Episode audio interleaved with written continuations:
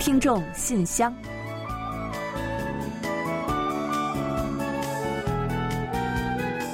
分享最新动态，聆听您的心声。听众朋友们好，我是李璐，欢迎您收听全新一期的《听众信箱》节目。嗯，听众朋友们好，我是婉玲，很高兴又跟大家相会在信箱节目之中了。今天呢，我们在节目一开始啊，先来为大家介绍一个健康秘诀吧。嗯，好啊，有什么好办法，咱都别揣着，说出来也让大家都听一听。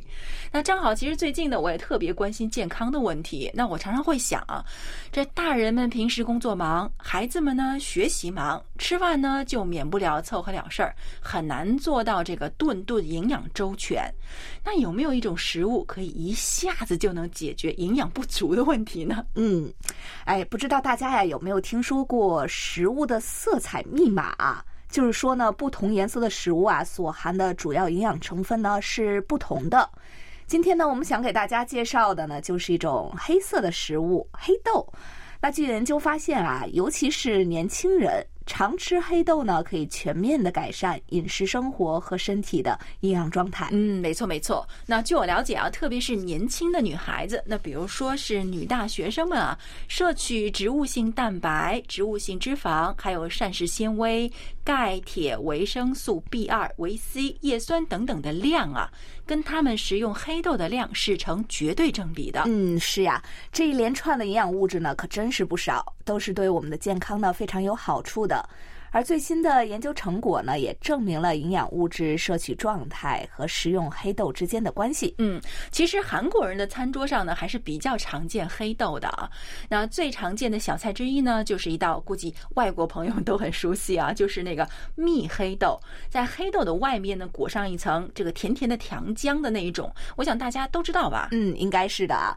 那除了刚刚我们提到的那些营养物质之外呢，黑豆啊，还有黑芝麻等等这些。些黑色的食物呢，对我们的头发也是非常的有好处的。嗯，没错。那现代呢，很多人都特别烦恼这个脱发的问题啊。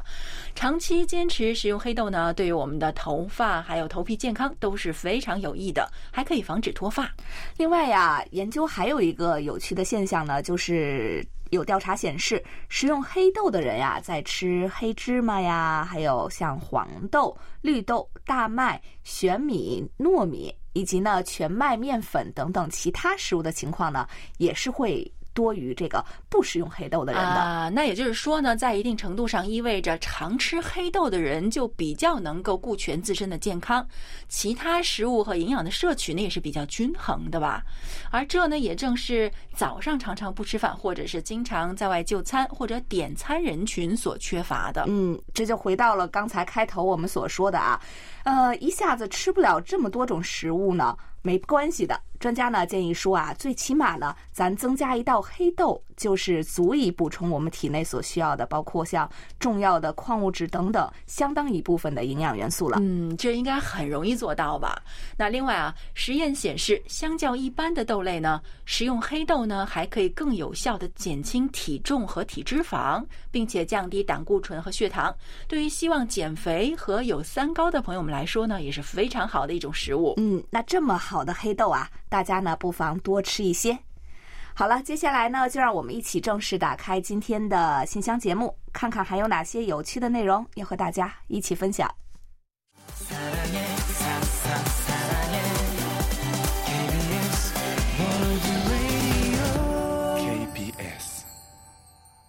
好的，欢迎回来。您正在收听的是韩国国际广播电台的听众信箱节目。首先，我和婉玲还是来为大家介绍一下本期节目的主要内容。嗯，好的。本期节目呢，我们仍然设有韩广动态、来信选读，还有生日祝福等几个小环节。在生日祝福栏目中呢，我们将分享的是刘烨听友提供的一段人生感言，然后呢，我们也将精心挑选的一首生日歌曲会送给即将过生日的听众朋友们，作为我们对大家的祝福。在生活的发现栏目之中，我们将介绍的是张艳秋听友给年轻父母朋友们的小贴士，如何改善孩子乱挑食的问题。随后呢，我们将进入专题讨论，继续就五月份的话题“您眼中的幸福模样”分享听友们的观点。嗯，在本期的有问必答环节中啊，易贤将为流畅听友解答有关含牛的问题。节目最后呢，仍然是我们的点歌台，到时候呢，我们将为落银虎听友送上一首点播的歌曲。好了，节目呢，我们就先预告到这儿，欢迎您继续收听。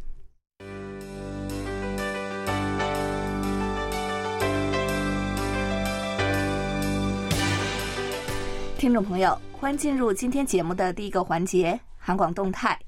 首先呢，还是要提醒广大的听众朋友们，从六月一日起，我们的韩广书斋邀你一读节目将进行改版，由目前的介绍韩国中短篇小说呢，改为介绍韩国传统童话故事。嗯，是的。那既然有了全新的内容，节目的名称上呢，我们也进行了更新，取名为《韩广有声故事书》。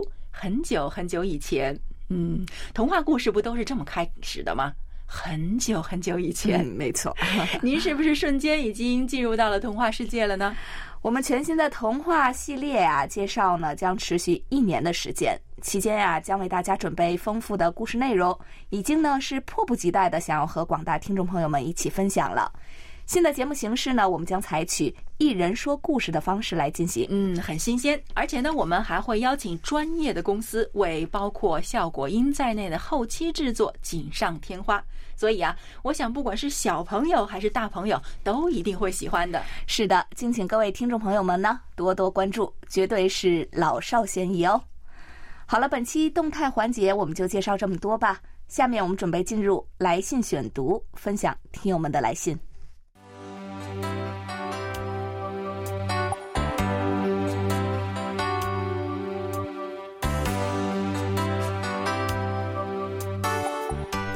听众朋友，这里是来信选读时间。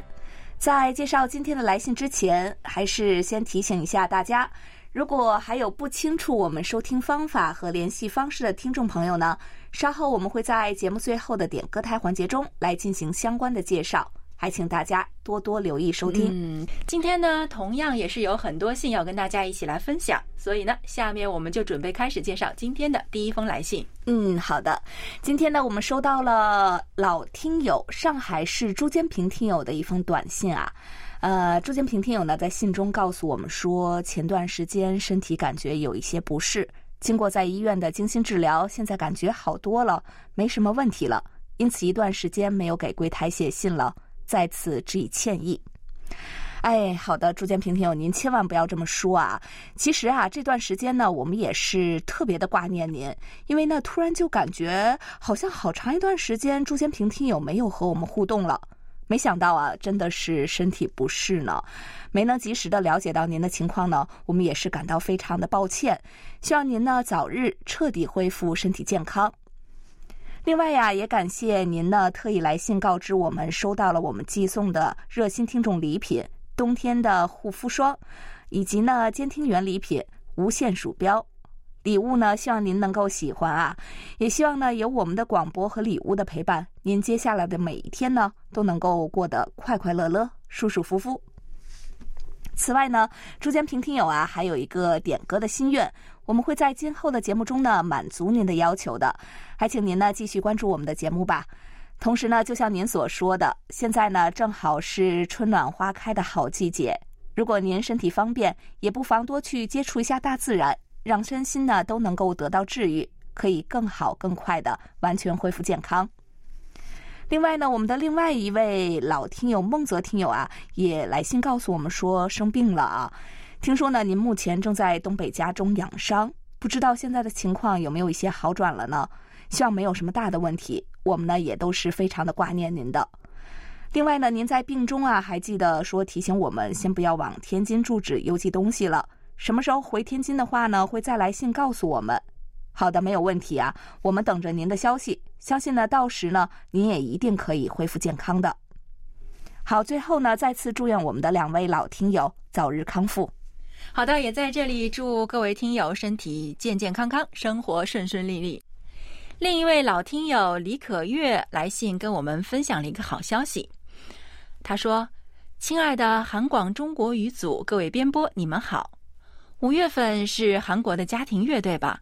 在这里呢，也祝福虽然没有血缘，但胜似一家人的听众们也都家庭美满，就好像五月明朗温暖的天空一样。”嗯，好的，感谢李可月听友的祝福。那我们也代表所有的听友，祝您的生活也像五月般美好。李可月听友呢，在信中还说：“还记得我跟你们说过江苏省的友城会的事情吧？”啊，这个友城会啊，友是朋友的友，城是城市的城，会呢就是绘画的意思，应该是一个友好城市绘画比赛。啊，他说啊。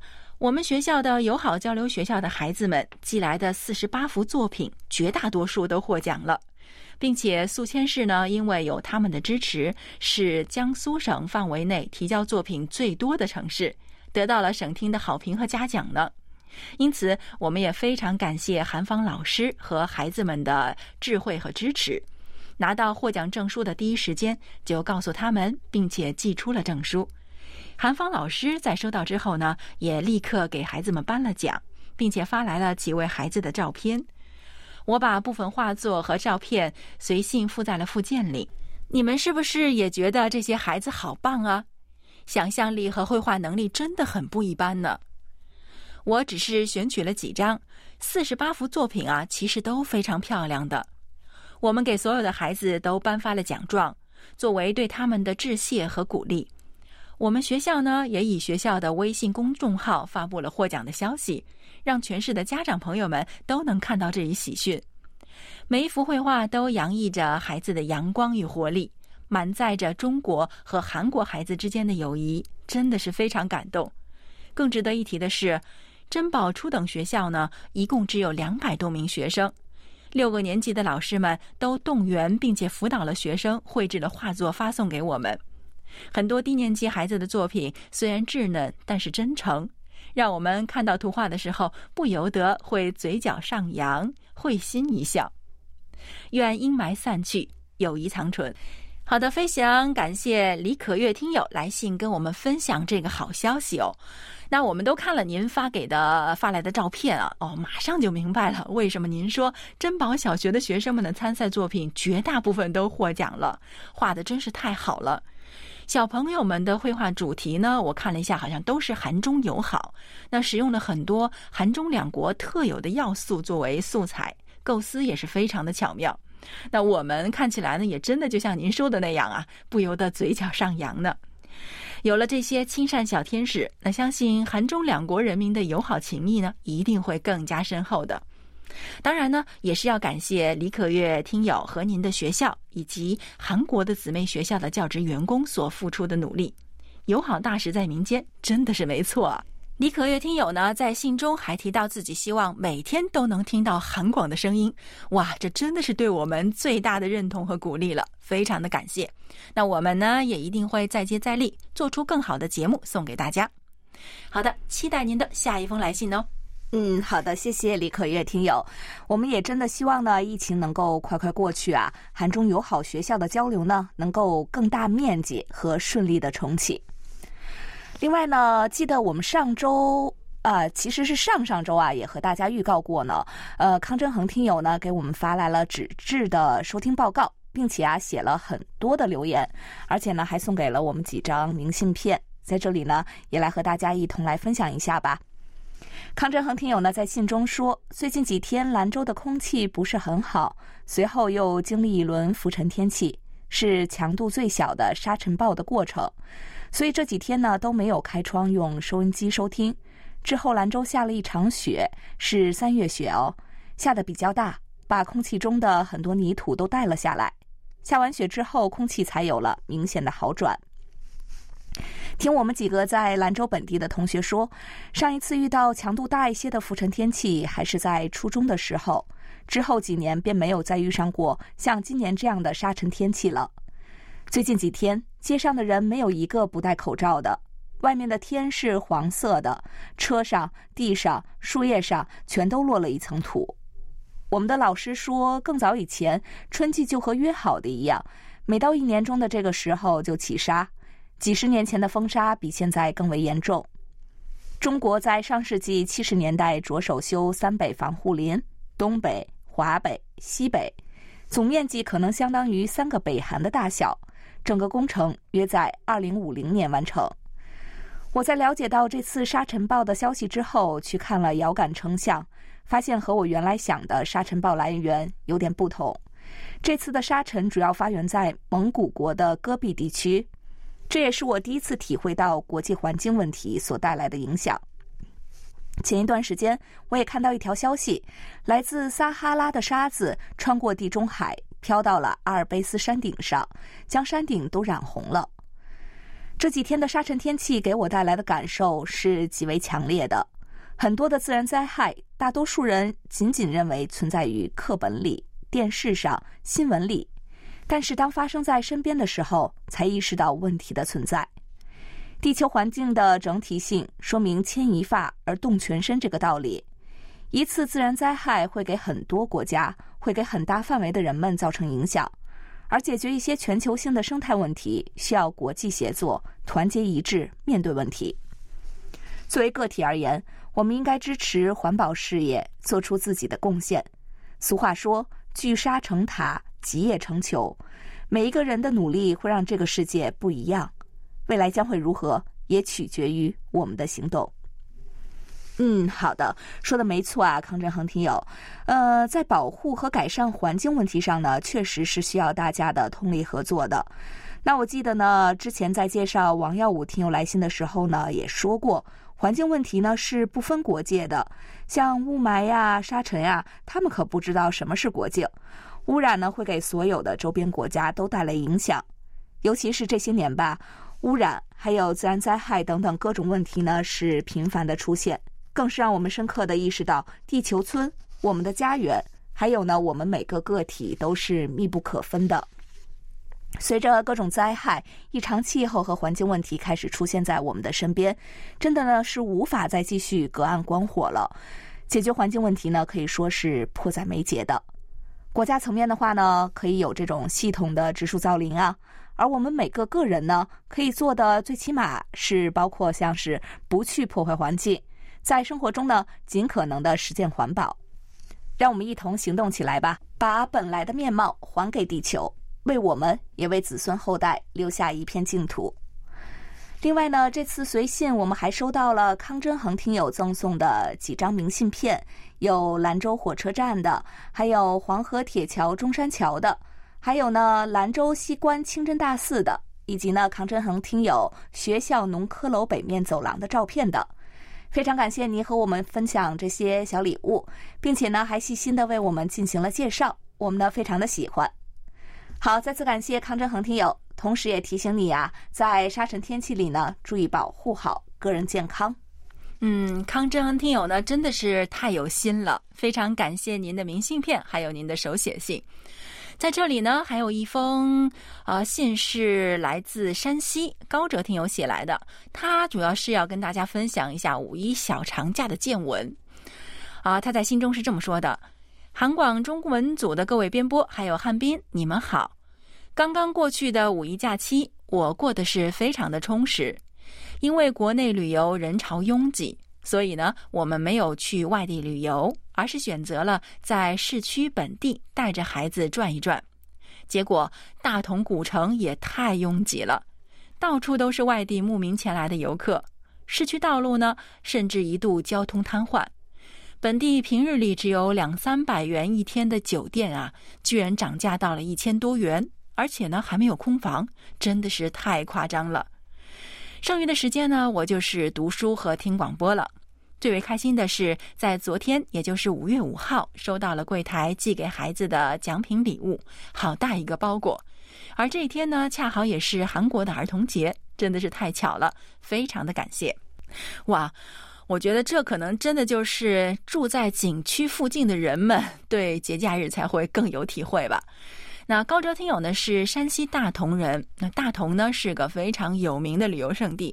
那我记得当年去云冈石窟的时候啊，那个感觉啊，真的是只能用震撼这两个字来形容。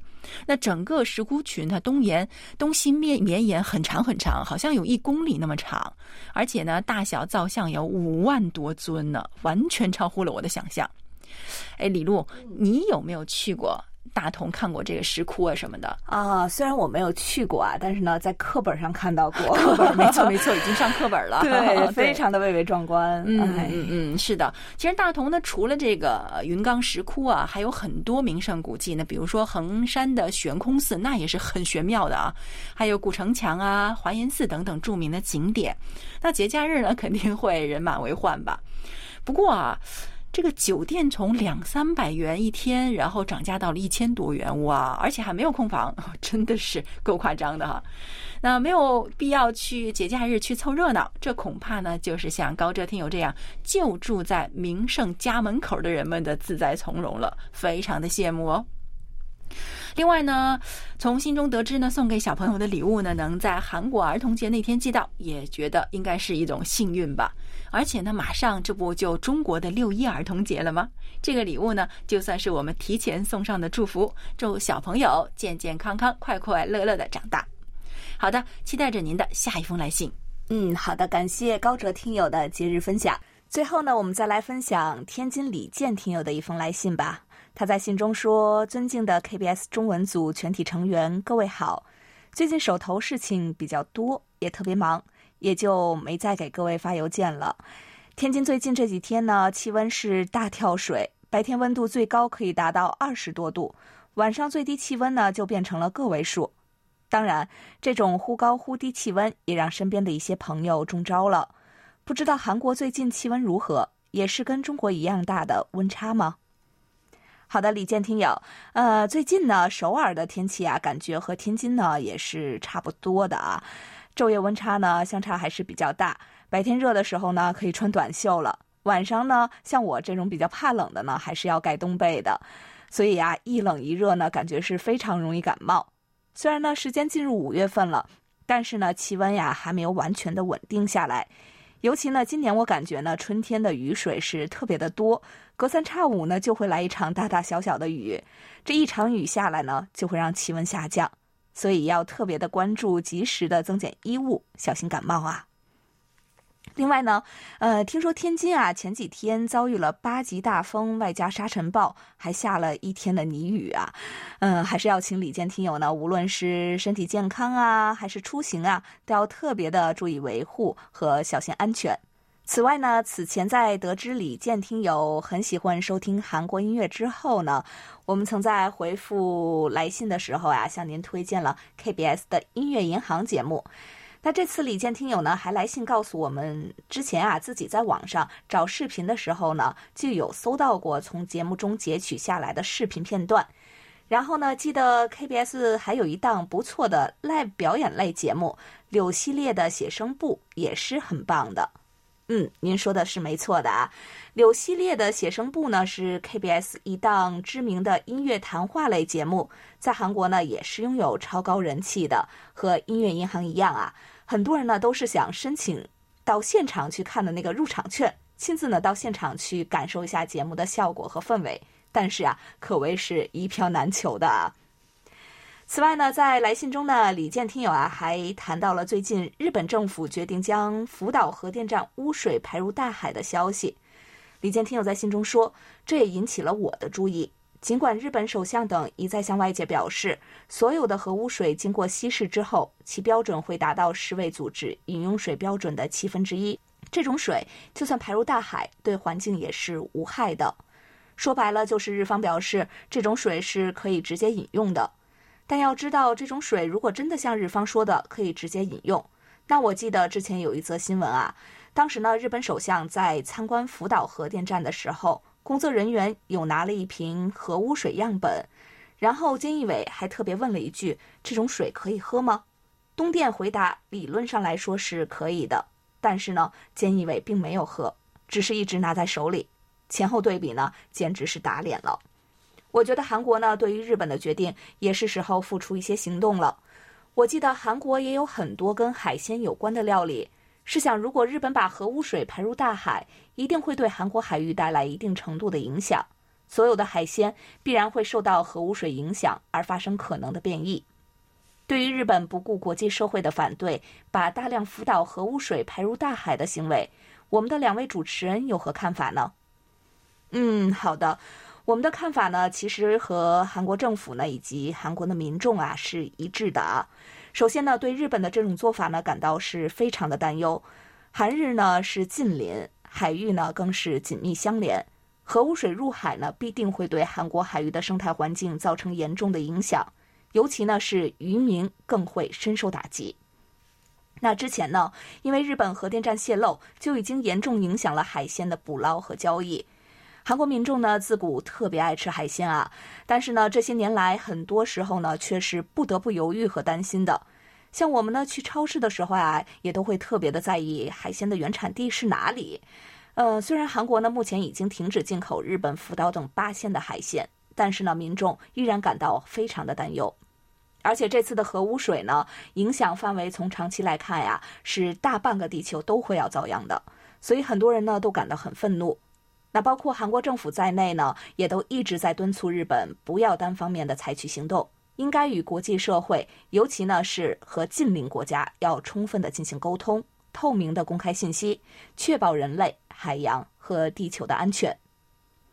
好的，再次感谢李健听友来信畅谈自己的观点，让我们要一同发声，维护应有的权利和利益。好的，感谢李健听友，也非常感谢所有来信分享的听友们，大家的问候和祝福、体验和感受，都让我们这个板块是格外的丰富，也格外的有趣。一起读大家的来信呢，就好像在一起读我们的生活，越分享越是感觉有你真好。感谢所有听友的来信，韩广的听众信箱呢一直都会为您打开着。相信啊，下周我们会有更多的感悟来跟大家一起分享。好了，我们本周的听众来信啊，就先介绍到这里。下面呢，我们准备进入生日祝福单元，为下一周过生日的朋友们送去我们最美好的祝愿。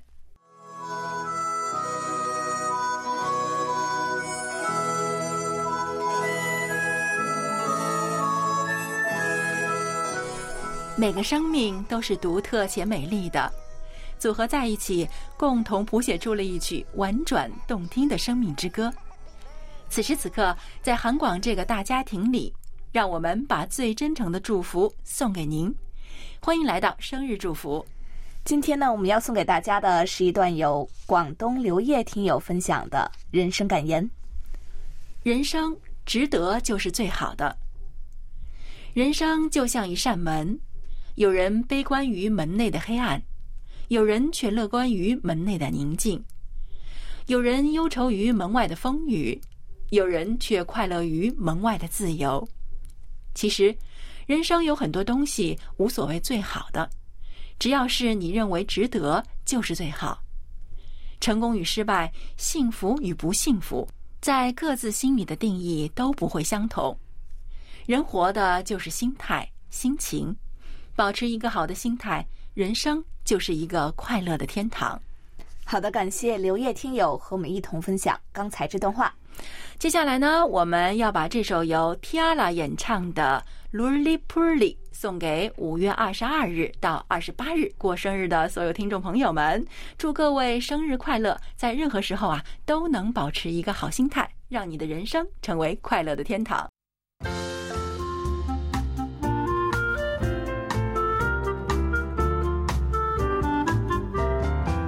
生活中的点滴值得发现，生活中的小精彩无处不在。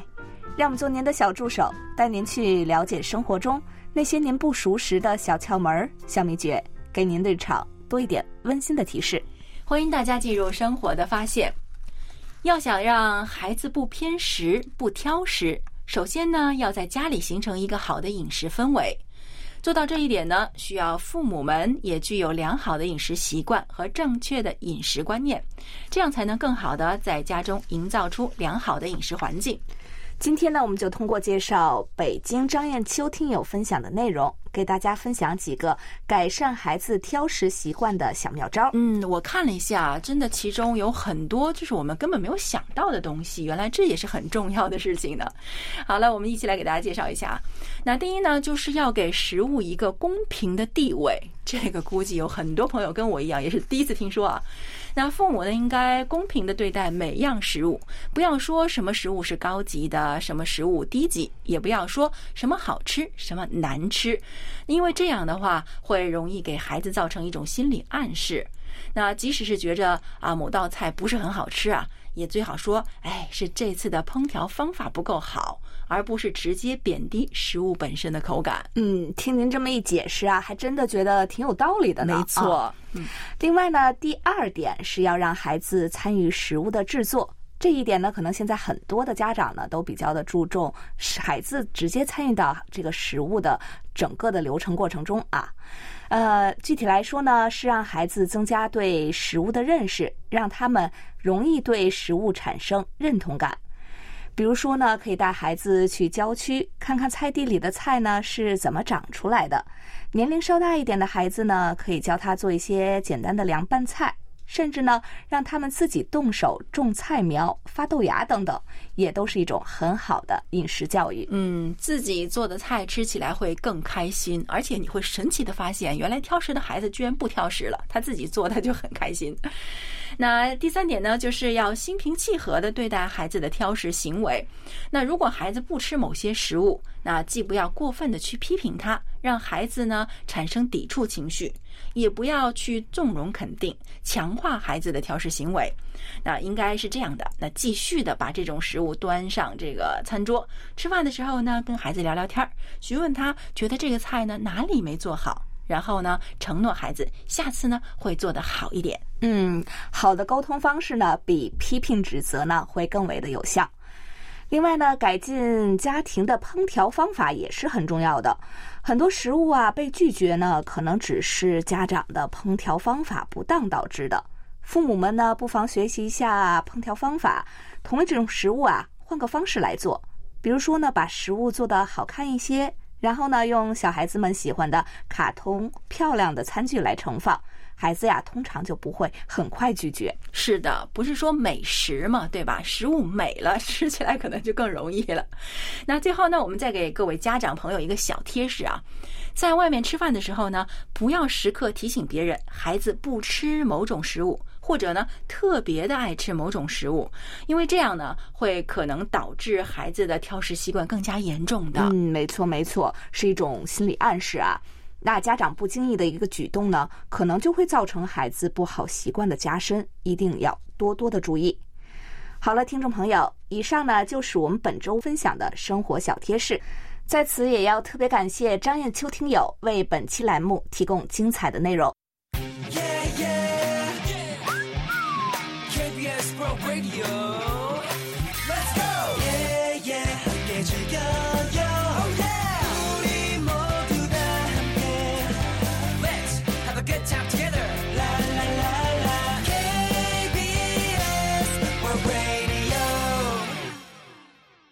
好的，欢迎回来，这里是韩国国际广播电台的听众信箱节目。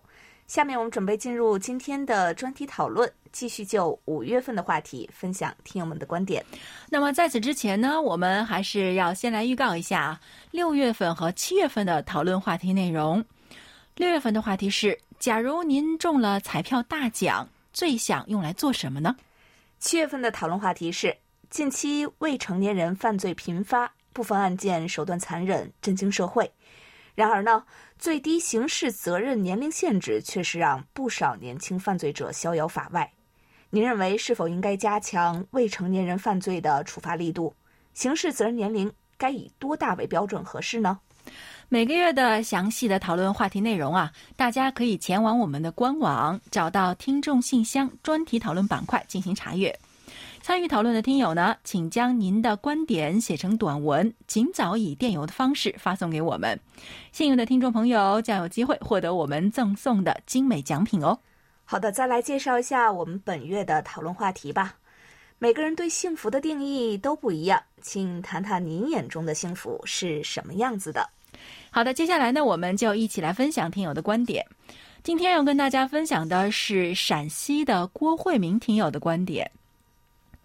每个人对于自己幸福定义都有不一样的定位，大致可以分为：绝大多数人倾向于个人家庭幸福生活类型，也就是能与自己的爱人和孩子们在一起过着无忧无虑、其乐融融的幸福安康、万事如意的幸福生活。另一类呢，则不太一样。追求自己所认为的理想，不顾一切的去发展自己的兴趣、爱好和事业。那么，究竟每个人属于哪种类型，应该通过他们的做事和言语就可以判定，并且得出结论。在这里无法说对与否，因为追求幸福是每个人的愿望和目标。在我们现如今开放、透明和繁华似锦、错综复杂的大千世界里，幸福就是追求理想，做一些自己喜欢的事情。例如，喜欢收听短波广播等等。当我自己在幸福的道路上取得一点成绩的时候，就自然会面露微笑，以此来鼓励自己，再在淋漓尽致的分享成功的喜悦。因为只有最懂得和了解自己，才会有人理解、支持和包容你。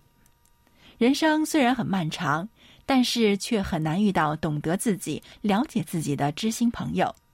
所以我感觉人不能没有灵魂，整天去混日子，要根据自己的实际和能力去拼搏和奋斗。当取得一点突破和成绩的时候，就自然而然的会感觉到，这才是幸福。好，以上就是郭慧明听友关于本月话题“什么是幸福”的观点。嗯，好的，感谢郭慧明听友的分享。本期专题讨论就介绍到这里吧。接下来我们进入下一个环节。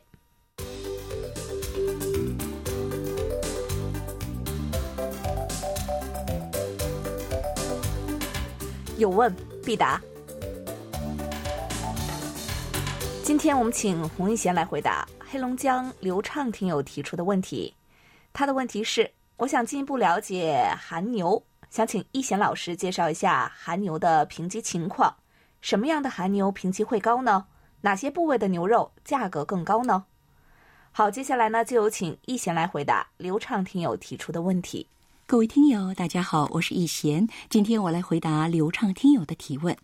韩牛哈努指在韩半岛自古以来饲养的牛品种，如今呢已经成为像日本和牛一样的地区品牌。据古籍记载，韩国从三国时代之前开始呢就饲养了牛。朝鲜王朝实录记载，当时呢有黑褐色、褐色、黑色条纹的牛。在君王的生辰到来时，济州岛还未上供黑牛，可见当时呢韩的牛品种啊较多。如今呢，按照地区牛的大小与毛色略有差异，但是还是以褐色的黄牛为主。近年来呢，还致力于复原数量稀少的七纹牛。韩牛的名产地呢有江原道的横城、红川、庆尚道的安东以及京畿道的安城。韩牛在韩国饮食文化当中占据着举足轻重的地位，尽管价格比进口牛肉贵很多，像里脊肉、牛柳等部位的价格每一百克超过一万韩元，比进口肉贵十倍以上。但是比起进口肉，韩牛肉质鲜嫩、软化多汁，口感极佳，美味营养，而更受国人的欢迎。据了解，英国等欧洲国家将牛的部位呢分为三十五个，那么韩国则细分为一百二十个。其中，韩国人爱吃的部位呢是牛里脊、牛瘤、牛腩、牛腱、脖肉、臀肉、肩肉、前胸肉等等。其中最贵的还是牛里脊，每公斤从八万到十二万韩元不等。餐厅的价位呢会更高一些。韩牛价格昂贵啊，主要是因为饲养面积小、饲养成本高，加之流通结构复杂，所以很多人逢年过节的时候才吃上韩牛，或作为节日礼品送给亲友或长辈来表达心意。以二零二零年为基准，全韩国呢共有九万多家农场饲养韩牛。农场数量虽然比二零零五年减少了百分之四十，但是韩牛饲养数量却逐年增加，共有三百二十二点三万头，比二零一九年增加了百分之四点七。韩牛呢也有等级之分，主要根据肉质和肉量来评级。肉质评级呢，根据雪花纹的多少、颜色等划分成五个等级，一 two plus。是最上等的，还有一 plus，还有一以及二、三等。肉量评级呢，则根据脂肪含量的肉量指数分为 A、B、C 三个等级，其中 A 呢属于最上等。那么 E Two Plus 相当于日本和牛的 A 五等级。那么 E Two Plus A 是最高档的韩牛了，但是呢数量极少。好了，听众朋友，今天给大家介绍到这儿，希望流畅听友满意。我们下次再会。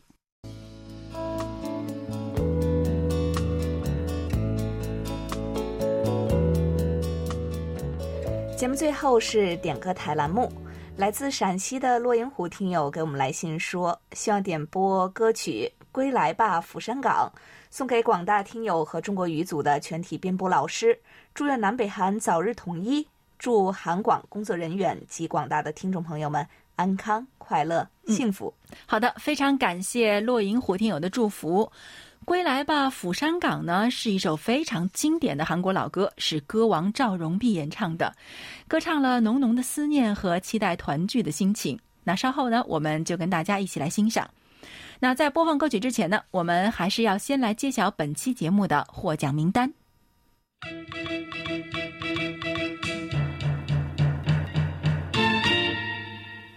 本期节目的奖品，我们分别送给郭慧民听友和高哲听友。另外呢，还有三份奖品呢，我们要分别送给刘烨听友、张艳秋听友以及骆银虎听友。嗯，好的，恭喜几位获奖听众朋友们。另外呢，在节目尾声再来介绍一下我们的联系方式吧。我们的电子邮件地址是 chinese at kbs 到 co 到 kr。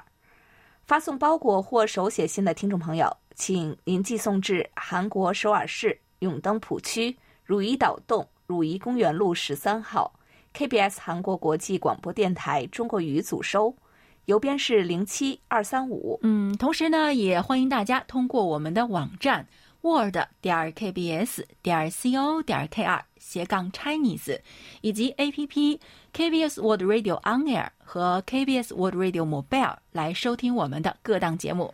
好了，听众朋友，到这里，本期听众信箱节目就要在赵荣弼演唱的《归来吧釜山港》这首歌曲中结束了。非常感谢大家将近一个小时的陪伴。嗯，同时呢，也非常感谢各位听友积极参与我们的节目互动。那欢迎大家继续给予我们鼓励与支持，多来信，多提宝贵的意见和建议哦。好了，到这里，我们韩国国际广播电台一个小时的中国语节目呢，就全部播送完了。主持人婉玲和李璐在韩国首尔，祝大家周末快乐。我们下周同一时间再会。